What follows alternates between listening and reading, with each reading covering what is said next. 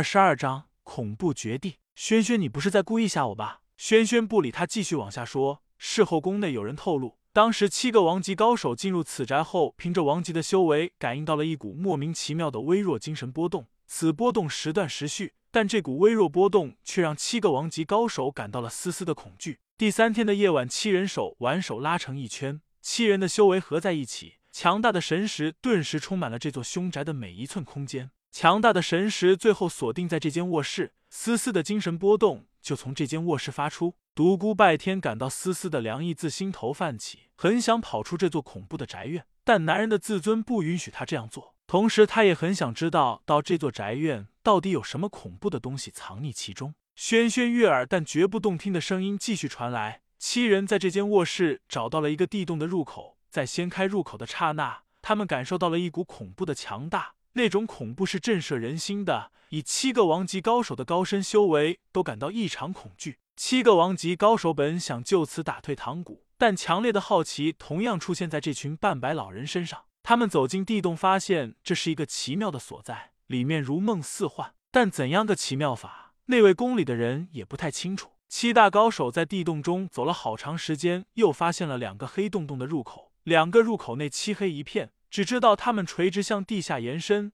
每个入口都有触目惊心的几行血红的大字。其中一个入口的题字是“恶魔封印，万魔窟内封群魔，善入者死”。另一个入口的题字是“丰盛绝印，大封天下，五圣俱灭，善入者死”。七大高手看到如此狂妄的手笔，俱都付之一笑，肩并肩向一个入口走去。可是令人恐怖的事情发生了，在距一个入口还有三丈距离的时候。七人的神识齐都巨震，一股可怕的神识攻击重重的敲在了众人的神识上，七人当场吐血，神识险些涣散。众人不敢久留，连忙逃离了地洞。他们终于明白以前那些离奇死亡的原因了。由于地洞入口处暗门有些破损，此地的封印透出的丝丝能量，长期的接触将那些人畜，那些人畜在不知不觉中被杀死。七大王级高手连夜赶回皇宫。见到清风帝国的皇帝后，如实的将事情的经过说了一遍，最后又连夜离去，逆地疗伤。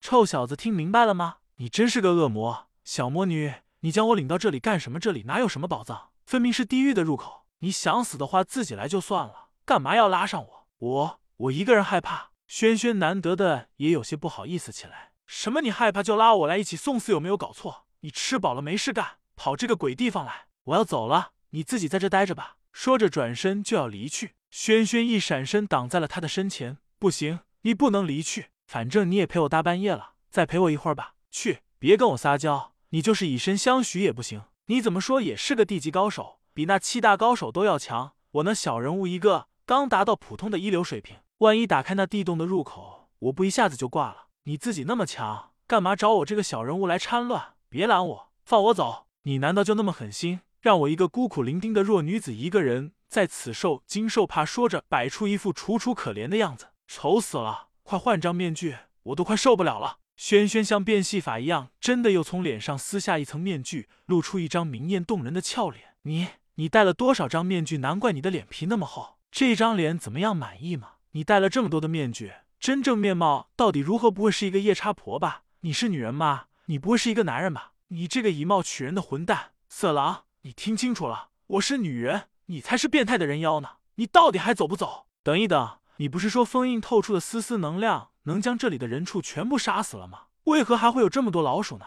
咦，傻小白，没想到你这么细心。对啊，这是怎么回事？嗯，让我想一想。小魔女难得的有些迷糊起来。嗯，我知道了，这个世界是公平而又残酷的，优胜劣汰，适者生存。这里的老鼠定是长期接触能量波动。在大批死亡的同时，有极少数的老鼠存活了下来。这些存活下来的老鼠身体发生了变异，适应了这里的环境，而后变异的老鼠开始在这里生存繁衍。对，一定是这样的。怪不得这里的老鼠如此硕大，原来发生了变异。独孤拜天道，其实他非常想说一句话：轩轩，你不会也发生过变异吧？但打死他也不敢说出来。轩轩，我们还是回去吧，这里太危险了，根本就没有必要来探究这样一个恐怖的地方。你放心。有我在，你绝对没事。武功重在顿悟，这样一个恐怖的所在，一定有着天大的秘密。说不定我们可以在这里练成绝世武功呢。独孤拜天听得心中大动，你说话可要算话，一定要保证我的安全。你放心。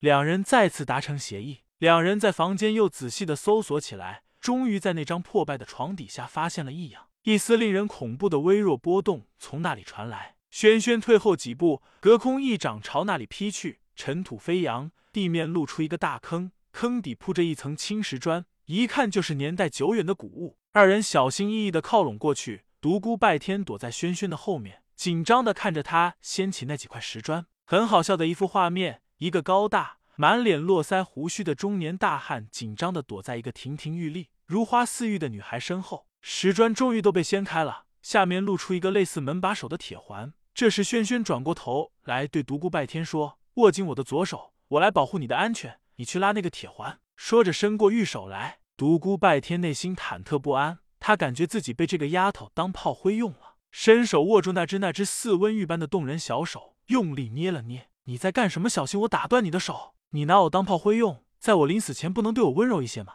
你胡说什么？我说话算话，一定保证你的安全。放心的去拉吧。独孤拜天一狠心，使劲的一拉铁环，轰的一声，地上裂开一条大缝，露出一个黑洞洞的地道口，散发着阴森恐怖的气息。两人有一种感觉，这个洞口好像是吞噬一切生命的地狱入口。好长时间，他们都不曾说话，内心犹豫着是否要进去。过了一会，轩轩问道：“我们进不进去？”独孤拜天一咬牙道：“死就死吧，我们进去。”说着，拉着轩轩就要向里跳。要死呀！这个地洞长期封闭，洞内氧气很少。先等一会，让空气流通一下，我们再进去。又过了好长一段时间，两人下定决心后，手挽手朝着黑洞洞的入口跳了下去。裂缝在他们跳进的刹那又闭合了，恢复成原来的样子。只是那个铁环已经不见。两人在地洞中飞快的下降，这时轩轩地级高手的实力显露出来，在黑暗中抽出随身佩戴的短剑，运起功力刺向旁边的石壁，备注以精纯内力的短剑顿时泛起耀眼的光芒，如刺进泥土般，毫不费力的就刺进了坚硬的石壁。紧接着又飞快的拔出，如此反复刺进去再拔出来，以缓解下降的冲力。落了将近三十余丈，脚终于着地了。这个地洞简直深的恐怖，垂直距离三十余丈这么大的工程，得需要多么大的人力物力啊！脚一着地的刹那，两人同时感受到了一股异样，一股精神能量的波动向他们涌来。此时，两人两手相握，